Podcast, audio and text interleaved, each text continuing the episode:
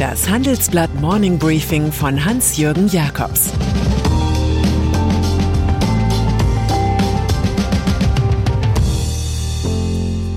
Guten Morgen allerseits.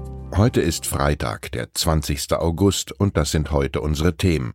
Die Todesschwadrone von Kabul. Markus Söder will ja nur helfen. Und für die Stars wird Netflix zu Net Cash. Nach einer kurzen Unterbrechung geht es gleich weiter. Bleiben Sie dran. Sie leben Fairness, Kultur und Werte? Zeigen Sie Ihr Engagement als Arbeitgeber und werden Sie Teil der Fair Company Initiative. Mit der Fair Company Initiative zeichnet das Handelsblatt Unternehmen aus, die insbesondere Berufseinsteigern und Young Professionals ein faires, attraktives Arbeitsumfeld bieten. Zu den entscheidenden Werten gehören unter anderem das Engagement für Mitarbeitende, Diversity und Chancengleichheit, Nachhaltigkeit und gesellschaftliche Verantwortung. Erfahren Sie jetzt mehr unter faircompany.de. Machtübernahme in Kabul. Die PR-Revue der Taliban ist bereits nach wenigen Tagen abgesetzt. Sie übernehmen nicht quasi als Friedensengel die Macht in Afghanistan. Nun ist die Welt entsetzt über eine brutale Reality-Show aus Kabul. Die radikal-islamische Miliz führt Prioritätenlisten von Personen, die es festzunehmen gilt. Das steht in einem Bericht des norwegischen Zentrums für globale Analysen, das der UN zuarbeitet. Laut Institutsleiter sei zu befürchten, dass Afghanen, die mit den NATO- und US-Truppen kooperiert haben, zusammen mit ihren Angehörigen Opfer von Folter und Hinrichtungen werden. Getötet wurde etwa im Westen des Landes ein Verwandter eines Journalisten der Deutschen Welle, nachdem die Taliban suchten. Evakuierung. In der vergangenen Nacht arbeiteten die USA ihren Plan ab, mit 20 Flügen rund 6000 Menschen auszufliegen. Die Bundeswehr hat mit dem neunten Evakuierungsflug seit Montag rund 1200 Personen in Sicherheit gebracht. Da die Taliban aber Zugänge zum Flughafen scharf kontrollieren, ist die Flucht für viele der noch Eingeschlossenen zum Lebensrisiko geworden. Vom Versagen des Westens handelt unser großer Wochenendreport. Es ist eine Analyse all der Fehler, für die in der Bundesregierung alle irgendwie verantwortlich, aber niemand schuldig sein will.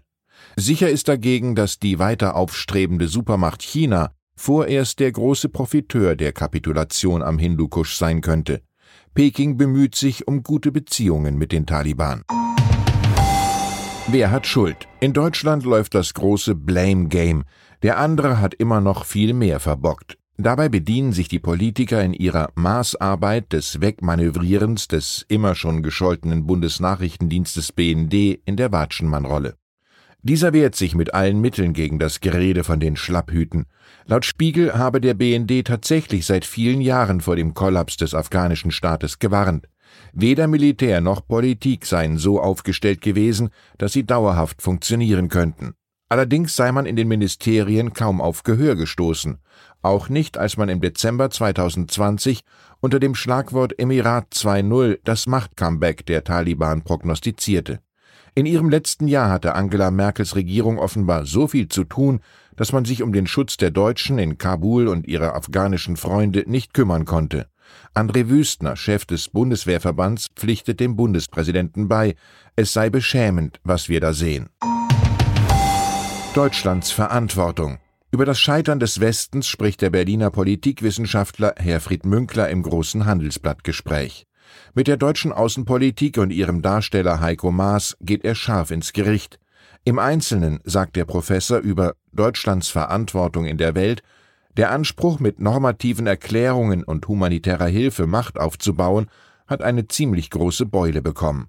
Das westliche Modell ist für Gesellschaften wie in Afghanistan oder im Irak nicht so attraktiv, wie viele geglaubt haben. Zur geopolitischen Weltkarte sagt Münkler, das Projekt einer regelbasierten Weltordnung kann man abschreiben. Es werden sich verschiedene Einflusszonen bilden. Die USA, Europa, China, Russland und vielleicht auch Indien werden dazugehören. Und über neue Flüchtlingsdeals resümiert er, möglicherweise muss man sich mit dem weißrussischen Präsidenten Lukaschenko arrangieren, um zu verhindern, dass die Flüchtlinge über das Baltikum nach Europa gelangen. Europa ist in der Flüchtlingsfrage strategisch verwundbar und der Druck, die Genfer Flüchtlingskonvention auszuheben, wird wachsen. Moral ist offenbar eine Größe für politische Schönwetterperioden, die man sich nun nicht mehr leisten kann. Bundestagswahl. Die politische Einrichtung eines Wahlkampfs muss Markus Söder missverstanden haben. Er kämpft aber für sich und nicht den, der zur Wahl steht. Just als eine Umfrage die Union mit Spitzenkandidat Armin Laschet wieder deutlich vor dem Verfolgerfeld sah, grollte es aus einer eilig einberufenen CSU-Präsidiumssitzung. Wunschgemäß wurde Parteichef Söder geheim geheim mit neuen Anzüglichkeiten gegen Laschet zitiert.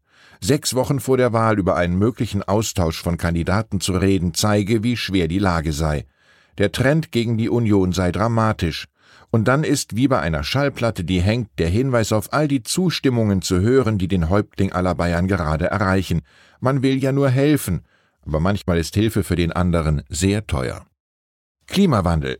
Kürzlich kam vom Think Tank Agora Energiewende die Nachricht, die Bundesrepublik verfehle ihre Klimaziele. Wer daran zweifelte, hat es jetzt offiziell. Der Projektionsbericht 2021 des Umweltbundesamts zeigt, dass die Treibhausgasemissionen von 2030 nicht um 65 Prozent sinken wie vorgesehen, sondern nur um 49 Prozent. Auch für das Jahr 2040 fällt die Projektion hinter den gesteckten Zielen zurück. Man kann davon ausgehen, dass die aktuellen Regierungsparteien ihre schwachen Leistungswerte mit umso ehrgeizigeren Zukunftsbeschwörungen vergessen machen wollen. Besser wäre, sie richteten sich nach dem Philosophen Balthasar Gracian. Man begnüge sich mit dem Tun und überlasse anderen das Reden darüber. Monopolklage gegen Facebook. Die noch nicht lange im Amt weilende Chefin der US-Kartellbehörde FTC will es wissen. Im Streit um die Marktmacht von Facebook hat Lina Kahn eine überarbeitete Monopolklage gegen den Internetriesen eingereicht. Die FTC wirft dem Konzern vor, seine marktbeherrschende Stellung mit wettbewerbsfeindlichen Übernahmen verteidigt zu haben. Gemeint sind die Zukäufe der Online-Dienste Instagram und WhatsApp. Die eigene Einfallslosigkeit im Reich des Mark Zuckerberg wurde sozusagen mit Geld bekämpft. Nachdem Facebook im Wettbewerb mit neuen Innovationen nicht habe mithalten können, sei man dazu übergegangen, diese illegalerweise zu kaufen oder zu beerdigen. Eine FTC-Vertreterin sagt, dieses Verhalten sei nicht weniger wettbewerbsfeindlich, als wenn Facebook neue App-Wettbewerber bestochen hätte, damit sie nicht in den Wettbewerb einsteigen. Der Vorstoß ist wahrscheinlich von der politischen Wirkung her stärker als im juristischen Ergebnis.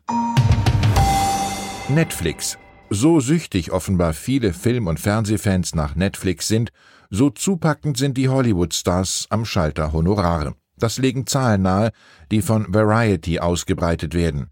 Der James Bond-Meme Daniel Craig zum Beispiel kassiert für zwei Fortsetzungen der Kriminalkomödie Knives Out rund 85,5 Millionen Euro. Auf Rang 2 folgt Dwayne Johnson mit fast 43 Millionen für den Actionfilm Red One. Solche Beträge heben sich doch sehr ab von der Gagensumme in Höhe von 17 Millionen Euro, die für den Starauftritt in einem Kinofilm üblich ist. Sandra Bullock, Brad Pitt und Chris Hemsworth sollen so viel für ihre kommenden Filme erhalten. Vielleicht schaffen sie es ja auch mal zu Netflix, das man in Netcash umtaufen könnte. Stierkampf. Und dann ist da noch das traditionelle Stierkampffestival in der spanischen Stadt Gijon, das ein sehr schnelles Ende fand. Die Macher hatten eine seltsame Lust an Provokation bewiesen, als sie zwei Kampfstiere, die getötet wurden, feminist und nigerianisch nannten. Vom Überschreiten mehrerer Linien sprach die sozialistische Bürgermeisterin. Als Stadt, die an Geschlechtergleichheit glaube, aber auch an Integration und an offene Tore für jedermann, könne man solche Dinge nicht geschehen lassen. Mit dem Aus für die Toreros von Gijon verliert die Stadt 50.000 Euro. Die Festivalmacher bedauern dagegen das Unverständnis darüber, wie die Stiere zu ihren Namen kommen. Der lutherische Theologe Dietrich Bonhoeffer hat einst seine eigene Erklärung für das Spektakel. Ich denke, es ist kein Zufall, dass im Lande des düsteren und schroffsten Katholizismus gerade der Stierkampf unausrottbar festsitzt. Ich wünsche Ihnen ein erholsames Wochenende. Es grüßt Sie herzlich Ihr Hans-Jürgen Jakobs. Sie hörten das Handelsblatt Morning Briefing von Hans-Jürgen Jakobs, gesprochen von Peter Hofmann. Die deutsche Wirtschaft steht vor neuen Herausforderungen. Und Sie möchten aktiv die Zukunft mitgestalten? Dann sind Sie beim Handelsblatt CFO Summit 2024 genau richtig. Erleben Sie hochkarätige Speaker und CFOs renommierter Unternehmen wie Amazon, Google oder SAP. Seien Sie Teil dieses exklusiven Gipfeltreffens am 11. und 12. Juni in Düsseldorf. Mit dem Code Podcast sparen Sie bei der Anmeldung 15%. Alle weiteren Infos unter handelsblatt-cfo-summit.de.